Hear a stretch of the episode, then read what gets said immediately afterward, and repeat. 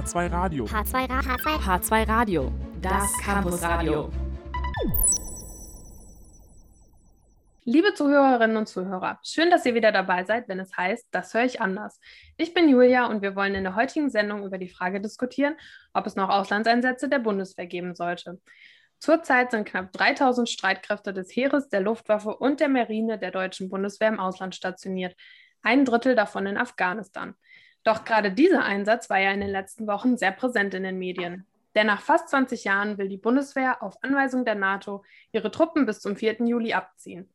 Und genau deswegen stellen wir uns in der heutigen Sendung die Frage, sind Bundeswehreinsätze für die betroffenen Länder hilfreich und inwieweit sind sie noch tragbar für die Zukunft? Die Gegner solcher Einsätze sprechen von einer nicht kontrollierbaren Spirale der Gewalt, die immer neue Gegengewalt erzeugt. Auch Darius vertritt heute diese Seite und wird uns erklären, warum Auslandseinsätze der Bundeswehr teuer, ziellos und gefährlich sind. Hallo Darius. Hallo. Die Befürworter halten dagegen und sagen, die Auslandseinsätze seien erforderlich, um unsere ethischen Werte zu verteidigen und uns vor Terrorismus zu schützen. Diese Seite vertritt heute Georg und legt dar, warum die Auslandseinsätze der Bundeswehr durchaus sinnvoll sind und betroffenen Regionen helfen können. Hallo Georg. Hallo Julia. Auch in den politischen Parteien im Bundestag sind die Meinungen zu Auslandseinsätzen der Bundeswehr gemischt. Die Linke fordert den Abzug der Bundeswehr aus allen Ein Auslandseinsätzen und sagt, dass für ernste Situationen in vielen Entwicklungsländern ein militärisches Engagement genau das falsche Mittel sei.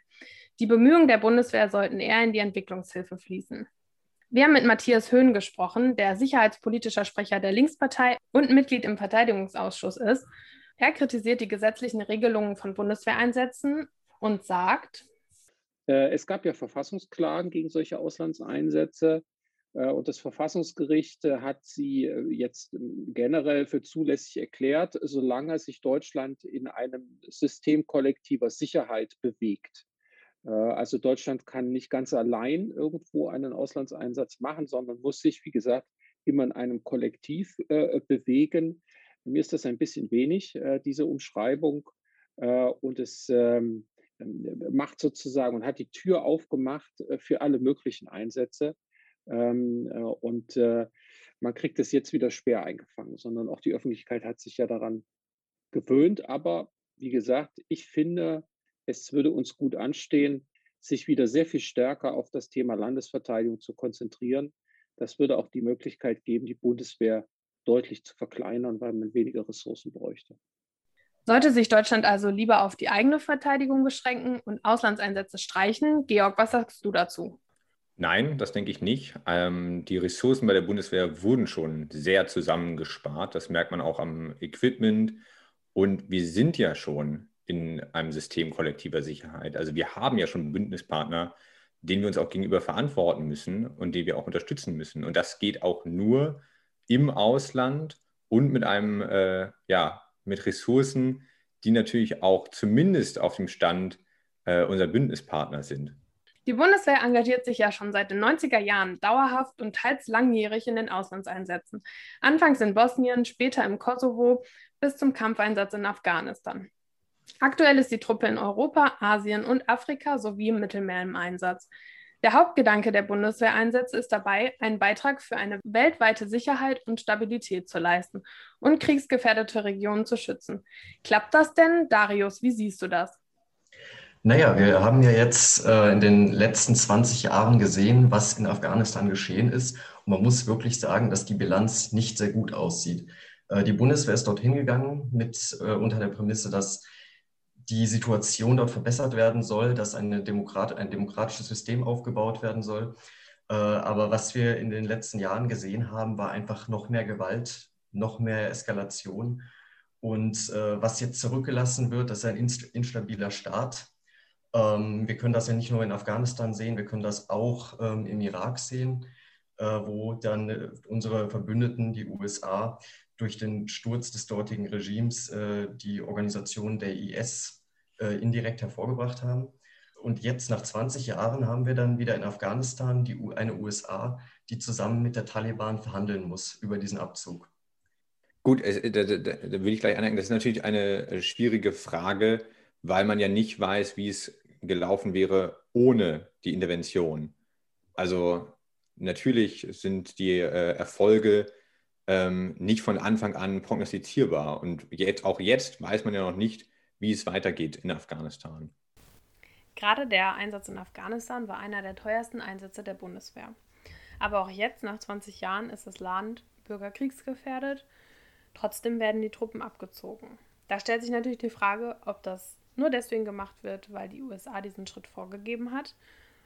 Wir haben dazu nicht nur mit der Linkspartei gesprochen, sondern auch mit der FDP.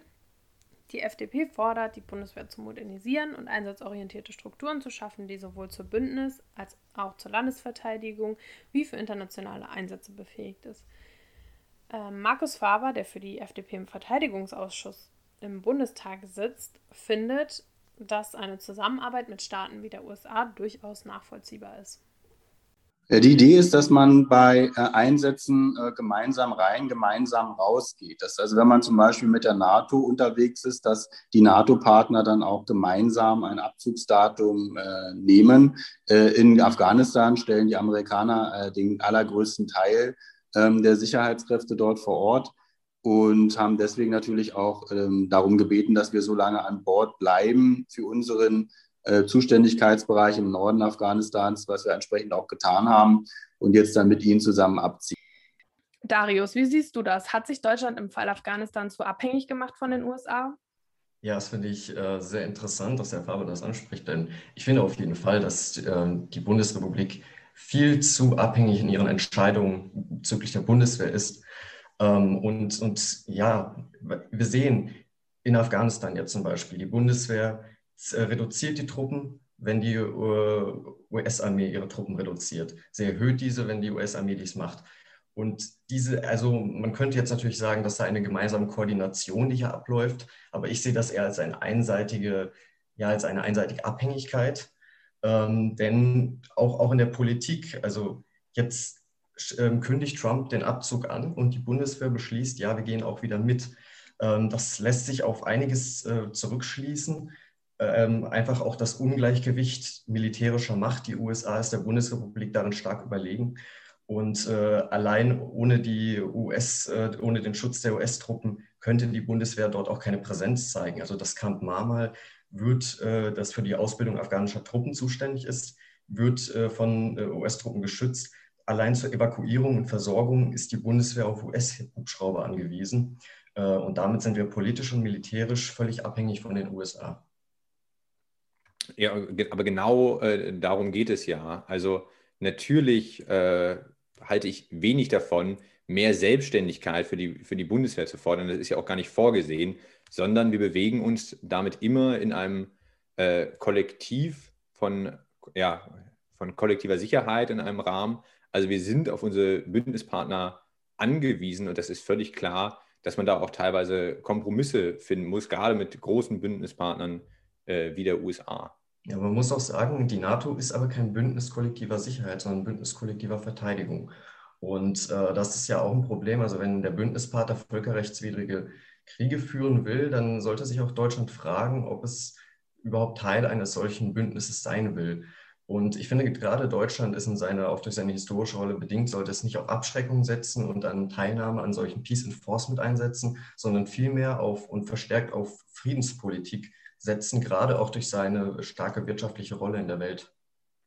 Ja, aber, aber da beißt sich ja ein bisschen die äh, Katze in den Schwanz. Also man kann ja jetzt nicht sagen, ähm, wir wollen uns von den Auslandseinsätzen zurückziehen und gleichzeitig der Bundeswehr äh, mehr Selbstständigkeit geben. Wofür braucht sie denn dann mehr Selbstständigkeit, wenn man jetzt sagt, äh, gut, wir machen jetzt nur noch Landesverteidigung, also nur noch im Inland unterwegs, was ja de facto heißt, äh, wir lassen uns von unseren europäischen Partnern äh, verteidigen, weil das äh, sozusagen eine, eine Invasion jetzt kurz bevorsteht. Das ist ja nicht der Fall.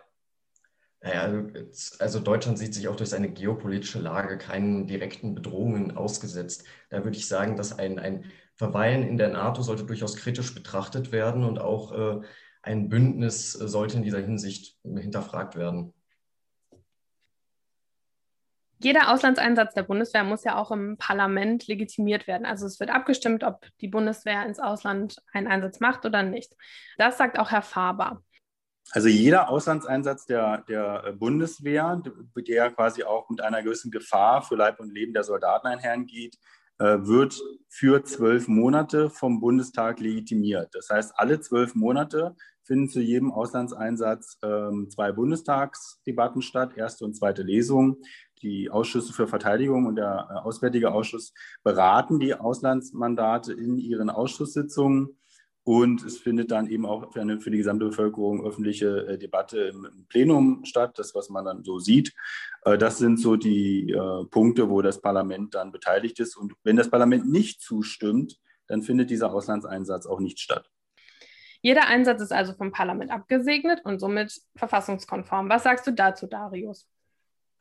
Ja, also ähm, das ist auf jeden Fall gut. Ich meine, dieser, dieser Beschluss, dass man gemeinsam zustimmt, der wurde dann ja auch 94 äh, eingeführt. Aber das Problem an der Sache ist ja, dass es im Grundgesetz einfach nicht legitim ist oder es ist eine Grauzone, man kann es nicht genau sagen. Also man muss erstmal sagen, im Grundgesetz Artikel 87a, der von der Zuständigkeit der, der Bundeswehr spricht, ist davon die Rede, ähm, dass der Bund stellt Streitkräfte zur, zur Verteidigung auf und außer zur Verteidigung dürfen die Streitkräfte nur eingesetzt werden, soweit dieses Grundgesetz ausdrücklich zulässt. Also eigentlich dürfte nach diesem Wortlaut auch äh, kein, kein Auslandseinsatz äh, möglich sein.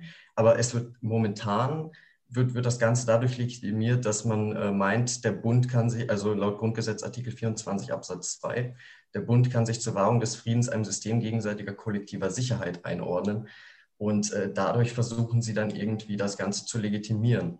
Es gab bereits mehrere Verfa äh, Verfassungsklagen gegen die Einsätze, weil das eben wirklich so eine Zone ist. Das Karlsruher Gericht hat dann dennoch dafür gestimmt. Ähm, und ja, also das, das ist jetzt wirklich sehr kritisch zu sehen. Äh, und da sollte man auch in Zukunft wirklich darauf schauen, dass wir ein Normkontrollverfahren einführen, welches Einsätze auf ihre Verfassungskonformität überprüft. Gut, aber also das ist ja schon mal passiert. Wir haben dieses Urteil vom Bundesverfassungsgericht und das Spannende ist ja eigentlich, dass man in Deutschland ja auch den Fall vorliegen hat, dass wir eine Zeit lang gar keine Armee hatten, gar keine Bundeswehr. Also die Bundeswehr gibt es ja erst seit 1956 und damals hat man ja schon die Debatte geführt, auch sehr kritisch, ob man das überhaupt möchte. Und es war aber notwendig. Und leider ist auch seit 1956 der Weltfrieden noch nicht eingetreten. Das heißt, es ist nach wie vor eine Bundeswehr einfach notwendig. Wird aber gerade durch die Einsätze ein, ein Weltfrieden geschaffen? Denn also was, was man bisher beobachten kann, dass alle Länder, in denen die Bundeswehr eingesetzt wurde, bisher keine große Stabilisierung erreicht wurde. Ähm, der längste Einsatz, also der Einsatz, der am längsten zurückliegt, war ja der in Kosovo. Und selbst da haben wir heute wirklich noch ein sehr kritisches Verhältnis, was zum Teil noch von den Blauhelmsoldaten der Vereinten Nationen überwacht wird, weil die Situation sich auch nach den, den vielen Jahren nicht wirklich äh, zu einer totalen Sicherheit verändert hat. Ich frage mich da immer, wie sieht das denn aus? Also mal angenommen, man ist jetzt Zivilist in einer solchen Situation. Dann also man ist doch auch einfach auf, auf Hilfe angefordert. Es kann ja nicht sein, dass, dass man als äh, friedliche äh, Demokratie da seine Werte hochhält und Deutschland hat es ja selber nicht äh, aus eigener Kraft dazu geschafft. Und dann zu sagen, nein, wir, wir sind jetzt so weit, wir sind jetzt als, als hochentwickeltes, friedliches Land so weit und äh, der Rest geht uns nichts an. Da, da, da trägt man ja auch eine, eine gewisse Verantwortung innerhalb der Weltgemeinschaft. Ja, ich finde halt nur, dass das Problem, was sich hierbei zeigen lässt, ist äh, eine, eine gewisse Doppelmoral. Also wir hatten ja 1999 den Einsatz im Kosovo, in dem äh, ohne, ohne ein Mandat der Vereinten Nationen völkerrechtswidrig ein Bombardement durch die Luftwaffe ausgeführt wurde, eben unter der Prämisse, dass es sich um eine humanitäre Katastrophe um eine, ein, die Verhinderung eines Genozids handelt. Aber dann haben wir auf der anderen Seite den Genozid in Ruanda. Und da hat die Welt einfach nur äh, tatenlos zugeschaut. Also da ähm, töteten die, die Völkergruppe der Hutu über 800.000 Tutsi. Und es ist nichts passiert. Tatsächlich haben die Vereinten Nationen, die dort ihre Truppen stationiert haben, die während des Völkermords nochmal reduziert. Und, und da frage ich mich wirklich, wo wird hier gemessen? Weil im Irak äh, lassen sich auch wirklich wirtschaftliche Interessen ähm, der Bündnispartner feststellen. Ja, also völlig klar, es äh, sind auch Fehler passiert. Das ist nicht, nicht jeder äh, Einsatz äh, ist im, im Nachhinein positiv zu bewerten. Das ist völlig klar. Aber die Bundeswehr engagiert sich ja erst seit den 90er Jahren wieder im Ausland. Man lernt ja auch laufend dazu.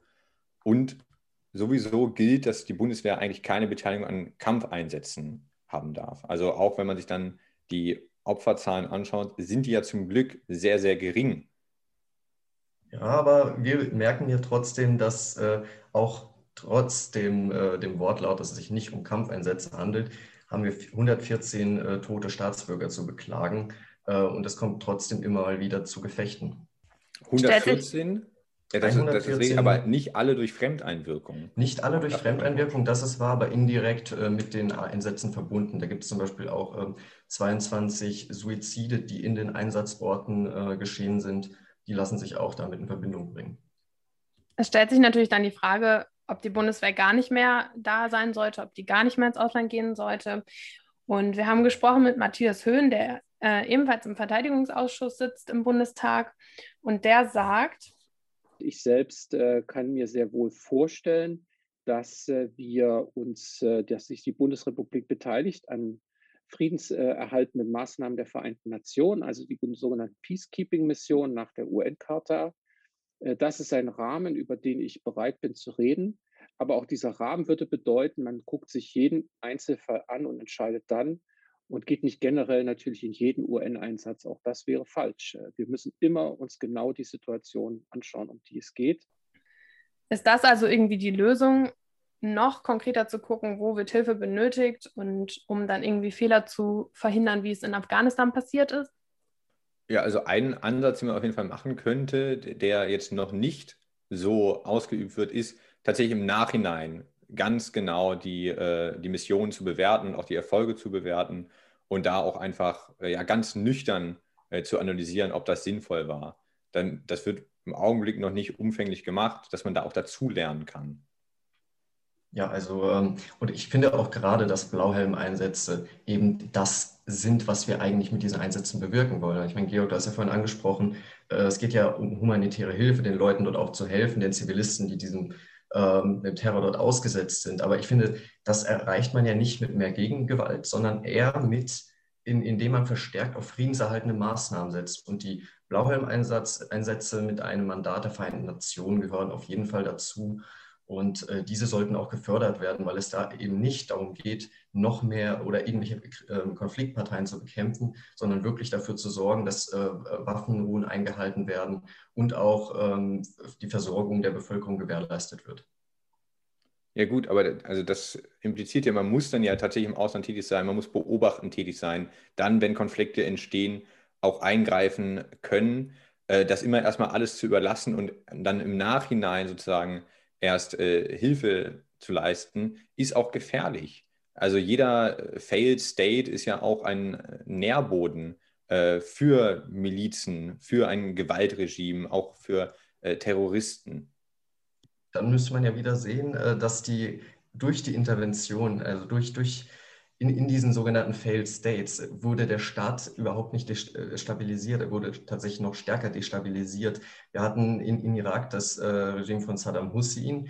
Äh, auch wenn es natürlich ein, eine grausame Regierung war, hat sie dennoch eine Stabilität gesichert. Jetzt haben wir im Irak so viele verschiedene Gruppierungen, unter anderem auch der Islamische Staat, der daraus vorgegangen ist. Und der hat ja nicht nur äh, die Region dort destabilisiert, sondern auch für Anschläge innerhalb Europas gesorgt. Also was ich hier sehe, ist, dass viel mehr destabilisiert wurde, dass viel mehr dafür gesorgt wurde, dass wir äh, mehr, äh, mehr Unordnung bekommen haben, als dass irgendetwas durch diese Gewalteinwirkung gelöst wurde. Ja, also die Beispiele, die du jetzt genannt hast, ähm, das waren keine Einsätze der, der Bundeswehr. Die Bundeswehr engagiert sich im Irak eben erst seit 2014, seit dem Auftreten des Islamischen Staats und versucht jetzt zu stabilisieren. Ja, aber wir sehen ja anhand des Bündnispartners USA, ja, der vorhin auch erwähnt, dass die Bundeswehr eng mit der USA in dieser Hinsicht zusammenarbeitet.